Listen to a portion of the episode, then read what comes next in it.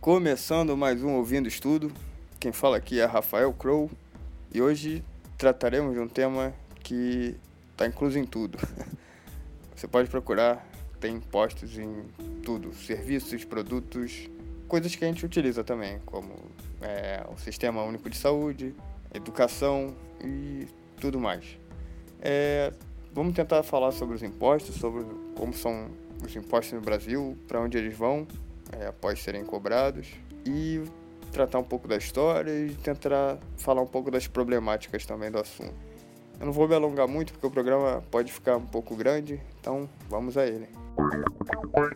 Ó, só para situar a gente sobre os impostos, os, escritos mais, os documentos escritos antigos mais antigos que conhecemos foram encontrados há 4 mil anos antes da Era Comum, na Mesopotâmia, que são peças de barro.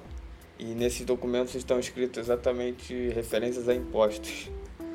E pra gente ver quanto que os impostos são antigos e estão aí na humanidade. E eram bem ruins, inclusive, esses impostos, porque eram do, do povo sumério, né? E dizia para entregar parte dos alimentos que produziam ao governo. E eles eram obrigados a passar até cinco meses por ano trabalhando para o rei. Ou seja, os impostos eram bem mais pesados. Mas o que, que são os impostos? É, imposto, como definição, é a imposição de um cargo financeiro ou outro tributo sobre o contribuinte, pessoa física ou jurídica, por um Estado.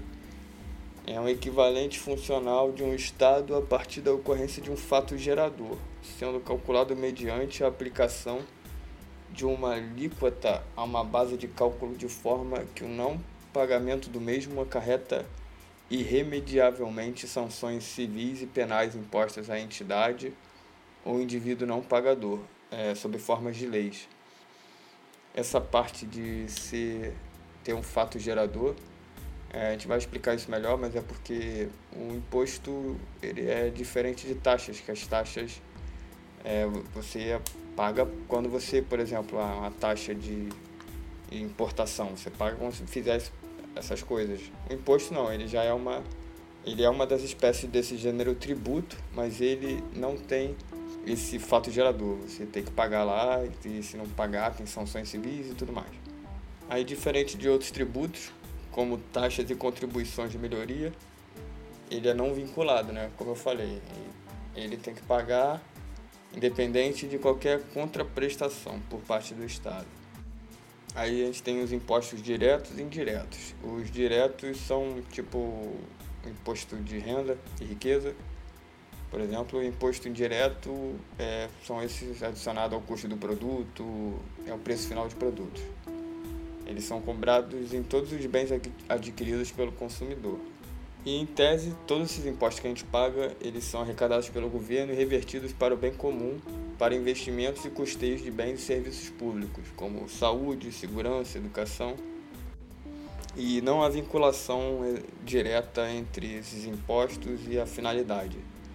É, diferente de algumas taxas que já vão direto para algumas coisas, alguns desses impostos eles podem ser usados livremente assim pelos governos, mas normalmente eles têm por leis é, já são direcionados para alguma coisa.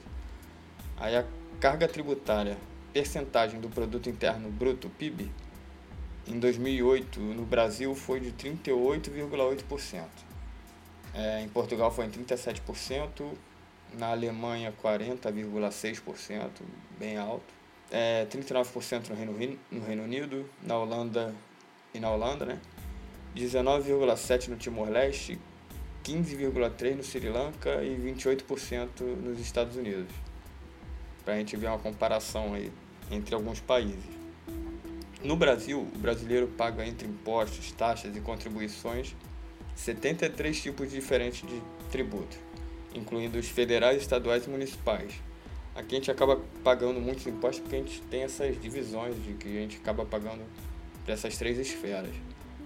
Aí é, elas abastecem os cofres públicos com 2,39 milhões, que é um, um, dado aqui de 2018, que dá em média aí 11.050 mil por habitante, equivale a pouco mais de 35% em média aí do PIB brasileiro, é, que aí acaba sendo mais de um terço da riqueza do país, né? E aqui no Brasil tem muito essa discussão de que ah, a gente paga muito imposto, não sei o quê. E realmente a gente paga uma grande quantidade, exatamente por causa da burocracia e muitas leis. Mas a gente também tem um sistema único de saúde que tem que gerar renda para isso, então é uma qualidade que vem em retorno, apesar de ter suas críticas né, em relação ao, ao SUS, que na minha opinião é por sucateamento, né? Mas ainda assim a gente tem bastantes impostos mesmo, eu vou detalhar alguns deles. Aí como eu disse, é, a gente paga impostos federais, estaduais e municipais.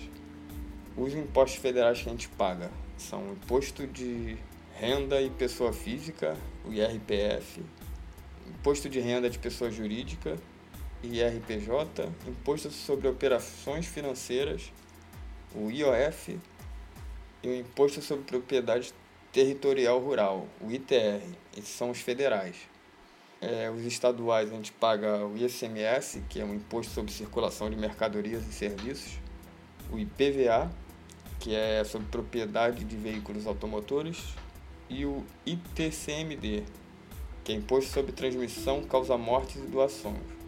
É, esse é no caso de falecimento e transmissão de herança. Um herdeiro é obrigado a pagar esse imposto, aí segue as alíquotas estabelecidas pelo seu estado.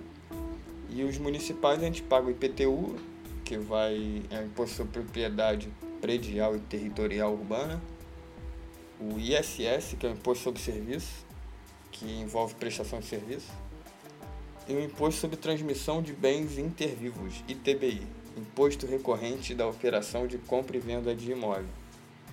Aí eu vou detalhar um pouco aqui também quanto custa mais ou menos esses impostos e para onde vão, o que, que o governo faz com eles. Eu não vou falar todos porque são muitos e eu vou tentar falar alguns aqui. Ó, imposto de renda ele pode ser dividido entre imposto de pessoa física e imposto de pessoa jurídica. O imposto de renda de pessoa física é o IRPF. Ele incide sobre renda e salários de contribuintes residentes no país ou no exterior que recebam rendimentos no Brasil. Ele é cobrado cidadãos, de cidadãos e daí o nome de pessoa física. Aí atualmente ele tem uma faixa de isenção de que é, não paga imposto pessoas que receberam ao longo do ano até R$ 1.903,98 centavos. Aí essas pessoas estão isentas. Aí tem quatro faixas de contribuição desse imposto. É, de 1.900 a 2.826, a alíquota de pagamento é de 7,5% sobre os rendimentos. De 2.826 a 3.750, é, a alíquota é de 15%. Aí de 3.750 até 4.600 é de 22,5% e acima de 4.600 a alíquota é de 27,5%. E quando é assim, ela vai subindo, quer dizer que são alíquotas progressivas, ou seja, a pessoa que ganha mais paga mais. Mas gente, isso é até positivo, né? A gente vai ver que o Brasil ele é, inverteu algumas coisas disso. A gente vai explicar mais para frente, se der tempo. Tem uma curiosidade também que o imposto de renda, ele é, desde 1996 ele não é reajustado. Aí, se ele tivesse sido reajustado desde lá até hoje, ele, a gente, todo mundo que ganha de R$ 3.881 estariam isentos. Aí hoje em dia não, hoje em dia quem paga 1.900. Aí não rolou esse reajuste. E o imposto de pessoa jurídica, que está nesse mesmo aí, ele é de 15% sobre o lucro apurado, com adicional de 10% no lucro que exceder 20 mil por mês. E para onde vai esse dinheiro do nosso imposto de renda? E físico e das empresas, né? 51% fica com a União. A União, no caso, é o governo, né? E 49% fica para os estados e municípios, e repassa. Aí, é, esses 49% 24% vão para o Fundo de Participação dos Municípios, 21% vão para a participação dos estados e do Distrito Federal e 3% são destinados para programas de financiamento ao setor produtivo das regiões Nordeste, Norte e Centro-Oeste. Aí indo aqui para outro imposto, a gente tem também o IPI, esse é bem conhecido também, é, ele é pago pela empresa, ele é, incide sobre produtos industrializados nacionais e estrangeiros. Ele é pago pela empresa importadora ou fabricante da mercadoria. Aí as alíquotas variam de 0 a 30% do valor do produto. E para onde vai esse dinheiro? 51% fica com a União e 49% também vai para os municípios, fundos dos estados, 3% também para o Nordeste, Norte e Centro-Oeste para financiar o semiárido. Aí tem também o IOF, que é o Imposto sobre Operações Financeiras. Esse aqui é 6,38 vão para as compras internacionais de cartão de crédito, 1,1% na compra de venda de moedas estrangeiras, é só as alíquotas que eu estou falando, né? 0,38% nos empréstimos e financiamentos, e a União é obrigada por lei a dividir o IOF com estados e municípios, ou seja, a arrecadação sobre impostos financeiros fica integralmente com a União, mas aí ah, ela não é obrigada a dividir, ela fica direto com ele. Aí tem o imposto de importação, que é sobre produtos importados por empresas ou pessoas. Esse fica de 0 a 35%, aí a, a alíquota dele, e ele fica integralmente com a União. Tem imposto de exportação também, que está em 30%, não pode ser superior a 150%, e ele também vai direto para a União. E tem um imposto legal aqui, que é o Imposto sobre a Propriedade Territorial Rural. Esse é legal que é o seguinte, ele tem que ser pago anualmente por proprietários de... É, ou que tem um domínio posse de imóveis legalizados na zona rural. Aí ele é feito para desestimular os grandes latifúndios improdutivos. As alíquotas são maiores para propriedades de maior área e com baixo grau de utilização produtiva. Aí eles variam, ele é bem baixo, assim, de 0,03% a 20% do valor da propriedade. Aí é do total arrecadado, 50% fica com a União e outra metade vai para o município onde os imóveis rurais estão situados. Tem um problema com esse imposto que parece que ele foi burlado aí, muita gente não, ele é quase não é aplicado, mas a intenção dele é bem legal. Aí também tem o CID, que é CID combustíveis, que parece que é para gás natural, álcool e combustível. Esse eu vou pular aqui. O PIS, que é esse programa de integração social, ele é pago por empresas para custear o fundo de amparo ao trabalhador e benefícios como abono, abono salarial, seguro-desemprego e essas coisas. A alíquota do PIS é, ela vai de 0,65 e no regime de incidência não cumulativa de 1,65% sobre a receita operacional da pessoa jurídica. E os recursos do PIS são gerados e são usados e geridos pela União por meio da Caixa Econômica Federal. Aí tem também o COFINS, que é uma contribuição cobrada sobre o faturamento da empresa. É, ele vai para a União. Tem também a contribuição social sobre o lucro líquido, CSLL, que também é sobre o lucro das empresas. A alíquota é de 9% a 15%. É administrado pela União, mas deve ser investido no financiamento da Seguridade Social, aposentadoria, serviço de saúde pública e outros pagamentos desse tipo. Tem também o IPVA, que é imposto cobrado anualmente. A alíquota varia de estado para estado, de 1 a, de 1 a 6% do valor do veículo, segundo a tabela FIP, que é reajustada todos os anos. A arrecadação é dividida meio a meio entre estado e município onde o veículo foi emplacado. A arrecadação de IPVA não está vinculada a um gasto específico, mas os estados têm que destinar 12% da receita total de impostos para a saúde e 25% para a educação. Tem também o imposto sobre a transmissão, causa mortes e doação, que é de 1 a 8% a alíquota e ele não tem um gasto específico, mas 12% tem que ir para a saúde e 25% da, para a educação e ele vai para o Estado. Aí dos impostos municipais tem o ISS, que é Imposto sobre Serviços, é, alíquota entre, entre 2% a 5% e a prefeitura não precisa investir em nenhuma área específica, mas a legislação também pede 15% para a saúde e 25% para a educação. E tem também o IPTU, que é o Imposto Predial e Territorial Urbano. Aí é, ele é um. depende né, do valor, o máximo dele é de 15% sobre o valor venal do imóvel é feito, essa avaliação é feita pelos municípios que indica o valor de cada propriedade. Aí ele pode ser progressivo no tempo, né? Ou seja, que a alíquota pode ser elevada, com a forma que vai é, estimulando a utilização de imóveis, a desocupação de, em terrenos vagos. E o IPTU, ela, é, as prefeituras não são obrigadas a investir em uma área específica, mas a parte da receita total com imposto tem que ser destinada à saúde e educação. E por último, dos municípios tem o IBT, ITBI, que é sobre quando alguém compra um imóvel que é, é de 3% do valor da transação, que é, é baseado no mesmo cálculo de IPTU, e que não há um destino específico também para o município utilizar isso, mas também tem que obedecer os percentuais mínimos de investimento em saúde e educação. Aí explicado um pouco mais sobre os impostos, é, e a gente consegue ver que eles têm uma boa intenção na aplicação deles, né? muitos são bem trabalhados nas intenções, a gente acaba não vendo tanto esses resultados ou tem esses é, questionamentos em relação a se eles são bem aplicados, se eles deveriam ser tão altos e tudo mais.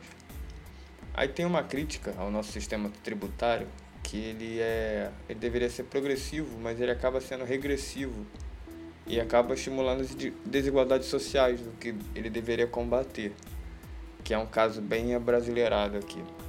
Aí aqui, segundo Juliano Giassi, que é um estudioso da área, ele diz que em 1988, na nossa Constituição, a gente tinha até princípios tributários baseados na justiça fiscal e social. Mas aí, a partir da influência de 1990 do neoliberalismo, no governo de Fernando Henrique Cardoso, é, acabou se optando por dar preferência à tributação direta, progressiva e isonômica, privilegiando a tributação indireta. Aí o sistema acabou ficando uma luta de classe de quem paga menos e quem paga mais. Por exemplo, para compreender essa regressividade e a progressividade do nosso sistema tributário, é, a regressividade no caso é quando a pessoa que paga que ganha menos paga mais e a pessoa que ganha mais paga menos. E a progressividade é o contrário. Quanto mais a pessoa ganha, mais ela paga. Aí aqui a gente tem que entender essa progressividade e regressividade com base na incidência como renda, propriedade, produção e consumo. É, baseando nisso, a base é, direta é onde a tributação incide sobre a renda e patrimônio indireta quando incide sobre a produção e o consumo. Aí no Brasil o tributo é regressivo à medida que tem uma relação inversa com o nível de renda do contribuinte.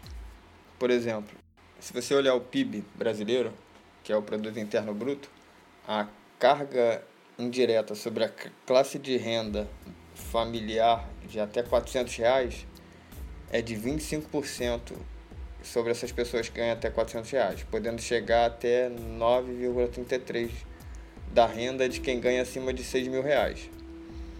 Aí na contramão da justiça social, a tributação sobre patrimônio no país é insignificante, é 1,17% do PIB. A gente vê a diferença entre isso, ou seja, quem acaba ganhando menos, acaba pagando cerca de 25% da sua renda, por exemplo. E uma pessoa, por exemplo, e a outros impostos, como por exemplo sobre patrimônio e coisas assim, acaba sendo muito menor. Aí tem vários casos, por exemplo, em 1995 o, o governo concedeu isenção de imposto de renda à remessa de lucros e dividendos ao exterior, fazendo o lucro das multinacionais e a renda dos ricos não fossem tributadas. Hoje em dia isso é muito comum aqui no Brasil, tem, isso é muito trabalhado que eles pagam pouquíssimos, sem falar que tem uma enorme sonegação aqui no Brasil. É, parece que tem uma ideia de que vai chegar a 500 bilhões por ano. E ele comenta aqui diversas é, leis que foram sendo lançadas, sempre desonerando é, pessoas com grande quantidade de dinheiro para pagar cada vez menos. Aquele patrimônio rural que eu disse, o ITR, ele foi desonerado na Lei 9.393 de 96. Aí ele acaba contribuindo por essa desoneração, ele acaba contribuindo para uma maior é, concentração de terra, deixando ser um instrumento incentivador de uma reforma agrária, que é uma distribuição mais justa de, de terras. Aí tem vários casos aqui do governo brasileiro que apostou em desonerações, por exemplo, em 2007 ele apostou nas desonerações para alavancar o investimento privado e acaba que essas desonerações são regressivas e seletivas e acaba revelando esse problema do Estado brasileiro, da sociedade brasileira, que causa uma severa transferência de renda do Estado para o capital portador de juros, que acaba consagrando como sócio privilegiado com o processo de financiação de riqueza e expansão da dívida pública. É, em síntese, essa regressividade retira dinheiro dos mais pobres e transfere aos mais ricos através das desonera desonerações, dos juros e da dívida de programas de refis. E essas são algumas das problemáticas do Brasil em relação a impostos e que nem sempre os problemas estão relacionados ao, grande quantidade de impostos, mas mais em sua aplicação e utilização também. Aí dando uma pincelada aqui na parte histórica dos impostos, só para ficar bem completo, como eu disse, eles são é, um dos documentos escritos mais antigos, já falam sobre os impostos. É, no Egito Antigo eles eram é, já tinham é, funcionários específicos para cobrar impostos. O Império Romano também aperfeiçoou a técnica de impor tributos a estrangeiros. Eles tinham censo para saber quem ia pagar mais, quem ia pagar menos. E tem evidências que eles 10% do PIB do império era cobrado impostos, ou seja, eles até cobravam um pouco imposto. Aí a queda do Império Romano é, mudou um pouco né, o sistema de organização da sociedade, onde acabava tendo mais senhores feudais e tudo mais, que cobravam outros tipos de, outros tipos de impostos. Aí tinha uma ligação ali de é, territórios e formação de milícias, de guerreiros e tudo mais. E acaba que muitos desses reinos acabavam cobrando muitos impostos da população e acabava gerando algumas revoltas. A gente tem o caso também do Robin Hood, que, que é uma lenda que era um cara que distribuía dinheiro de um, um rei corrupto. Aí, é, a partir do século XV, é, começa a surgir as, entre 1300 e 1700 começam a surgir as nações e a partir do século XV os impostos se multiplicam, que é na época da Renascença ali e fica uma cobrança mais complexa e começa a surgir é, teorias econômicas, de sociedade, essas coisas. Aí, é, com a evolução do comércio, né, futuramente fica ainda mais complexo essas tarifas de importação e exportação. E futuramente vem a Revolução Industrial no século XVIII, que ainda aumenta ainda mais essa complexidade da economia de, e de organização. E inclusive é daí que nasce a que a gente entende hoje como esquerda e direita, baseado no, nos impostos e com as ideias do liberalismo de Adam Smith, junto com Jeremy Bentham, Stuart Mill também. Aí os liberais acreditavam que a economia e a sociedade deveriam operar livremente com o mínimo de intervenção do Estado e cunharam o termo laissez-faire, que é desfazer em francês. Mas aí do outro lado também existiu é, a realidade de baixíssimos salários e péssimas péssimas condições de trabalho dos primeiros operários industriais. Isso acabou é, baseando a doutrina do socialismo, do comunismo de Karl Marx e Frederick Engels, que era uma crença numa de que a desigualdade econômica é insustentável e que pode levar à revolução das classes mais pobres. Aí, é, para os socialistas, propriedades e meios de produção devem ser controlados pelo governo que então distribuirá a riqueza de maneira igualitária. E os impostos acabam tentando equilibrar essas duas filosofias aí onde a gente opera. Mas eles acabam operando muito mais entre o liberalismo. Mas ainda assim, é, futuramente, o próprio o primeiro programa de seguridade social surgiu na Alemanha em 1889 e era justamente para combater o Partido Socialista. Aí previa aposentadoria para os trabalhadores e benefícios para os doentes ou incapacitados. Aí mais tarde seriam criados auxílios de desemprego. E é exatamente para acalmar, e é uma é como se fosse um liberalismo e a gente tivesse algumas políticas que amenizassem os problemas. Aí, é, em 1924, o Chile foi o primeiro país latino-americano a instituir um programa similar é, e deu à população, toda a população, cuidados, cuidados médicos. Essa medicina socializada surgiu na Inglaterra em 1948. Aí hoje esse, esse sistema de saúde de países como o Canadá é quase inteiramente público, assim como o Brasil. É, o imposto de renda nasceu e cresceu nesse período e foi confirmado como uma nova função social. A sua primeira versão permanente, instituída na Inglaterra em 1874, já era progressivo, que é quem tem mais renda paga mais, né? E até o final do século XIX, vários países europeus, como Austrália e Japão, adotaram imposto de renda. Hoje em dia a gente tem os impostos de renda tentando controlar um pouco isso e esses impostos também direcionando mais sobre o como vão ser os gastos do governo, etc. E tendo, tentando diminuir essas discrepâncias sociais e tentando utilizar bem o dinheiro.